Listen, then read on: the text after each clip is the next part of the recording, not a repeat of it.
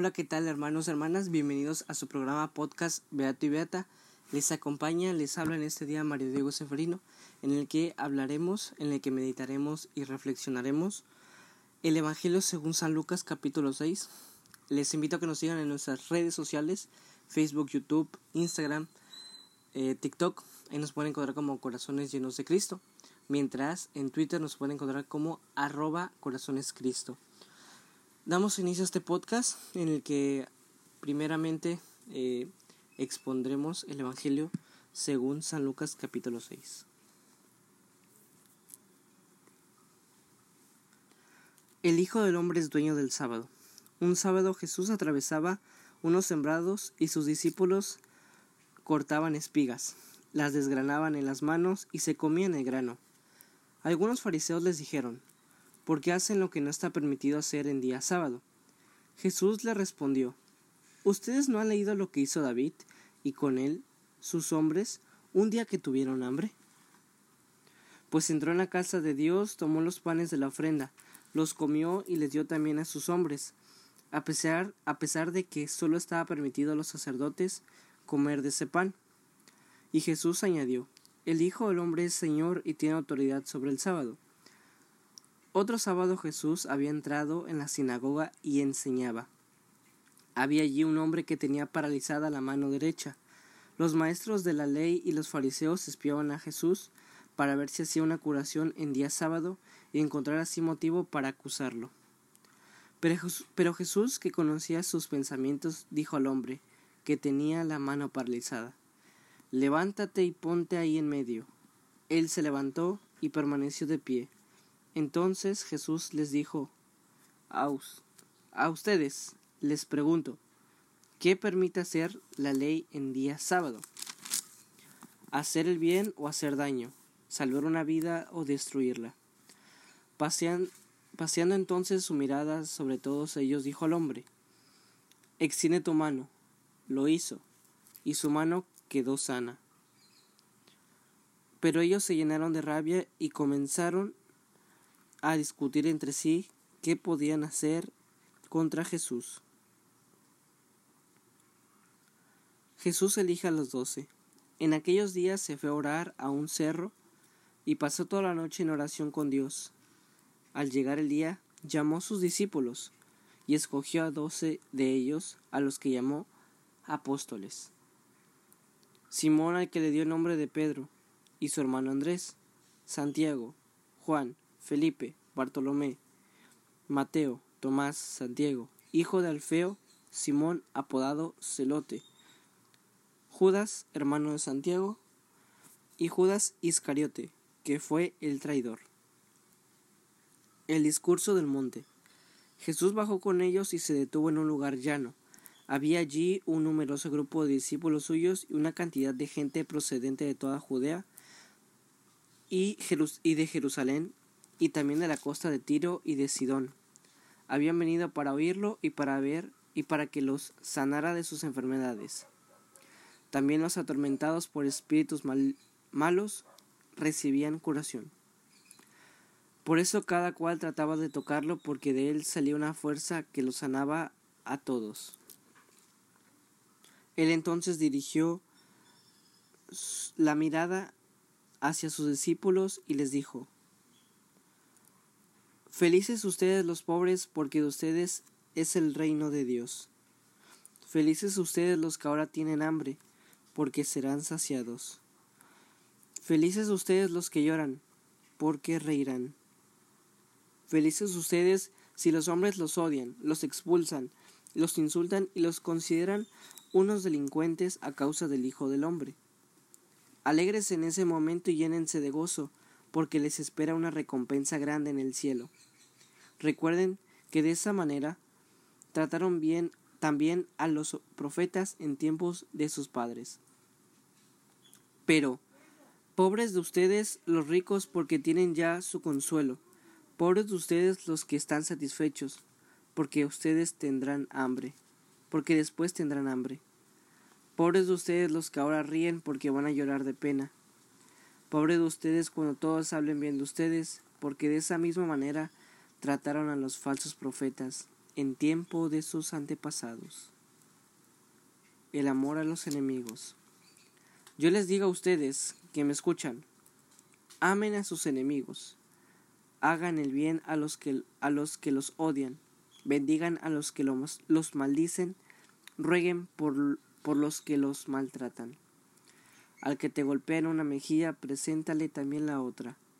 Al que te arrebata el manto, entrégale también el vestido. Da al que te pide y al que te quita lo tuyo. No se lo reclames. Traten a los demás como quieren que ellos les traten a ustedes. Porque si ustedes aman a los que los aman, ¿qué mérito tienen? Hasta los malos aman a los que aman, y se hacen bien a los que les hacen bien, ¿qué gracia tiene? También los pecadores obran así. Y si presentan algo a los que les pueden retribuir, ¿qué gracia tienen? ¿Tiene? También los pecadores prestan a pecadores para que éstos correspondan con algo. Amen a sus enemigos, hagan el bien y presten sin esperar nada a cambio. Entonces la recompensa de ustedes será grande y serán hijos del Altísimo que es bueno con los ingratos y los pecadores. Sean compasivos como es compasivo el Padre de ustedes. No juzguen y no serán juzgados. No condenen y no serán condenados. Perdonen y serán perdonados. Den y se les dará. Se les echará en su delantal una medida colmada, apretada y rebosante. Porque con la medida que ustedes midan, serán medidos ustedes. Jesús les puso también esta comparación. ¿Puede un ciego guiar a otro ciego? Ciertamente caerán ambos en un hoyo. El discípulo está por encima de su maestro, no está el discípulo no está por encima de su maestro, pero si se deja formar, se parecerá a su maestro. ¿Y por qué te filas fijas en la pelusa que tiene tu hermano en un ojo, si no eres consciente de la viga que tienes en el tuyo. ¿Cómo puedes decir a tu hermano, hermano, deja que te saque la pelusa que tiene el ojo, si tú no ves la viga en el tuyo? Hipócrita, saca primero la viga de tu propio ojo para que veas con claridad, y entonces sacarás la pelusa del ojo de tu hermano. No hay árbol bueno que dé frutos malos, ni tampoco árbol malo que dé frutos buenos. Cada árbol se conoce por sus frutos. No se recogen higos de los espinos, ni se sacan uvas de las zarzas. Así el hombre bueno saca cosas buenas del tesoro que tiene en su corazón, mientras que el malo, de, de su fondo malo, saca cosas malas. La boca habla de lo que está lleno el corazón. ¿Por qué me llaman Señor, Señor y no hacen lo que digo? Les voy a decir a quién se parece que viene a mí y escucha mis palabras y las practica. Se parece a un hombre que construyó una casa, cavó profundamente y se puso los y puso los cimientos sobre la roca. Vino una inundación y la corriente se precipitó sobre la casa, pero no pudo removerla porque estaba bien construida. Por el contrario, el que escucha, pero no pone en práctica, se parece a un hombre que construyó su casa sobre tierra, sin cimientos. La corriente se precipitó sobre ella y enseguida se desmoronó, siendo grande el desastre de aquella casa.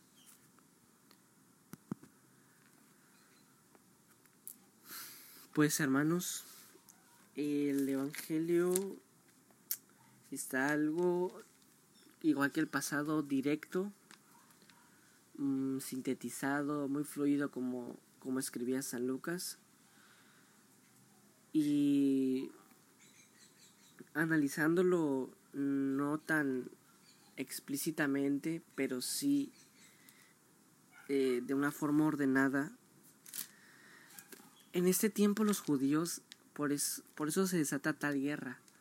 Por eso actualmente los judíos también siguen siendo muy cerrados, siguen siendo muy cuidadosos de aquella fe que ellos proclaman y cuidan mucho los días en los que presuntamente el Señor eh, guarda para ellos y además guardan mucho muchas las reglas como aquel tiempo de Jesús y que el mismo Señor pues les dijo que no no fueran tan tan exigentes consigo mismos porque además de que sean exigentes a veces ahora en el no solo en el mundo religioso sino en el mundo eh, en el que nos desempeñamos como ciudadanos personas mismas pues se nos puede hacer difícil el cuándo obrar bien cuándo obrar mal. A veces se piensa que las leyes son como esa esa esa esfera que te dice métete y cúmplelos. ese, ese asiento que te dice abróchate y no te muevas. Eh, cuando realmente no, no, las leyes no son para eso y más que eh, el énfasis en las leyes se hace a los diez mandamientos, podemos decirlo para nosotros los católicos que, que, que realmente queremos no solo cumplir con la ley, sino hacerlo por amor. Eh, hay que pedir esa gracia de que cumplir los mandamientos por porque queremos, porque nos nace, porque sabemos que Él es el que nos invita, el Señor, porque sabemos de que Él es el que nos guía y nos hará amar no solo tales mandamientos, sino que transformará nuestra vida más plena, más pura, más recta. Y como nos dice la parábola de los frutos, pues los conocerán por, por los frutos. Eh, también podemos agregar de que es tal la sabiduría de Jesús que no nos llama a través de los judíos a decir, ¿sabes qué? Hoy haz el bien, mañana no lo hagas, pasado hazlo incansablemente, sino todos los días. Hay alguna canción que he escuchado por ahí que, que de fe que se llama, me parece, Plena Alegría del grupo GZ. Y menciona que la caridad siempre se encuentra al alcance de todos. Y es cierto.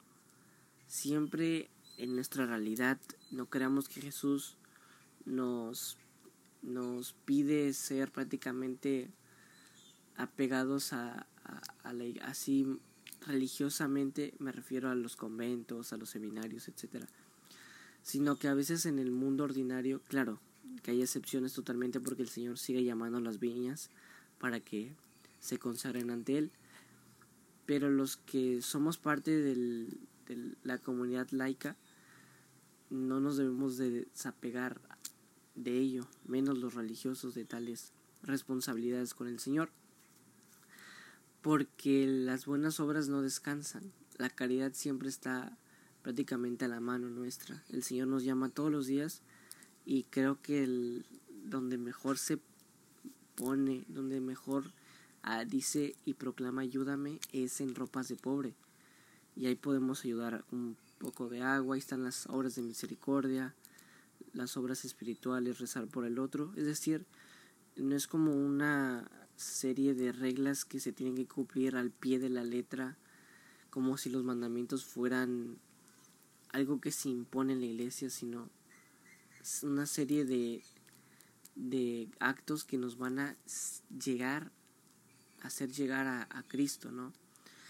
También quizá en, esto, en estos actos el mismo Señor nos hará ir a la iglesia, a las misas, y en la misa encontraremos al amor de los amores, rey de los reyes, donde explícitamente menciona que Jesús, en el versículo 21, felices ustedes los pobres porque de ustedes es el reino de Dios. Felices ustedes los que ahora tienen hambre porque serán saciados. Felices ustedes los que lloran porque reirán. Me quisiera enfocar en la segunda frase que dice, felices ustedes los que ahora tienen hambre porque serán saciados. Como le hemos dicho, prácticamente en ropas de pobres se presenta cuántas veces nos, no nos topamos a pobres dentro de la económicamente en, dentro de las calles, que no tienen ni comer, ropa. ¿Cuántas veces tenemos también nosotros ropa de montón, queremos comprar más, queremos aprovechar a promociones, descuentos, etcétera, cuando ni siquiera da abasto para la gente de todo el mundo? Hay una distribución este tal vez no tan eficaz dentro del mundo, pero empezamos a cambiar el mundo desde nosotros mismos, por ahí. Es una frase. Entonces, si entonces ponemos el ejemplo de decir, sabes que mucha ropa la que tengo, voy a donarla. Ah, suele haber domingos de caridad en, los que las parroquias pueden ir a donarlas y si no, podemos ir nosotros a, a una misión y entregar ropa o podemos buscar nosotros una familia desamparada que no tiene tanta ropa e, e, ir y entregarla. Es decir, no es una, una, una serie de cosas que la iglesia te va a decir, oye, haz esto, haz esto, sino también de que te sugiere y te invita al Señor. Es importante eso porque mucha gente se confunde entre la doctrina y el cumplir y que la ley, que el derecho canónico, etcétera, el catecismo de iglesia suele ser confundido y pues se va haciendo más una esclavitud, se va haciendo una más una serie de, de preceptos que tengo que cumplir. Eso no, no, no, no aporta para nada. Felices ustedes que serán saciados. La Eucaristía. No hay otra cosa que nos haga más felices, que nos haga sentir plenos, que nos haga sentir amados, e incluso lleno de misterio en ese pequeño pan.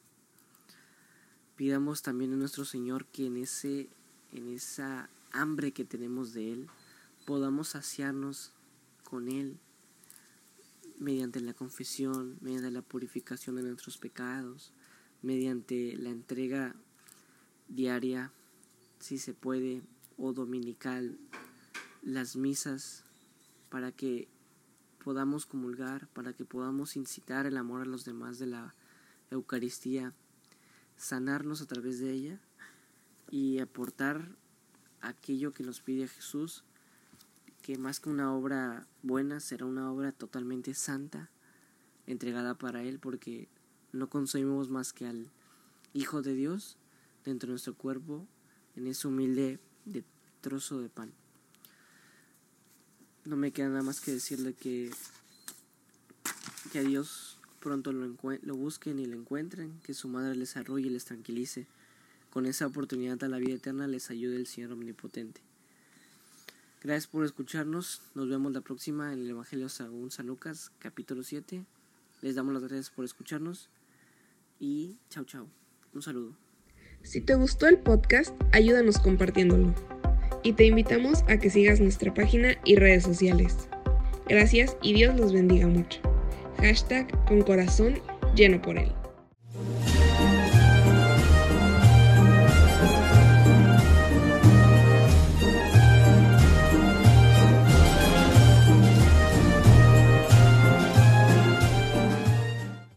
Apostolado Corazones llenos de Cristo presentó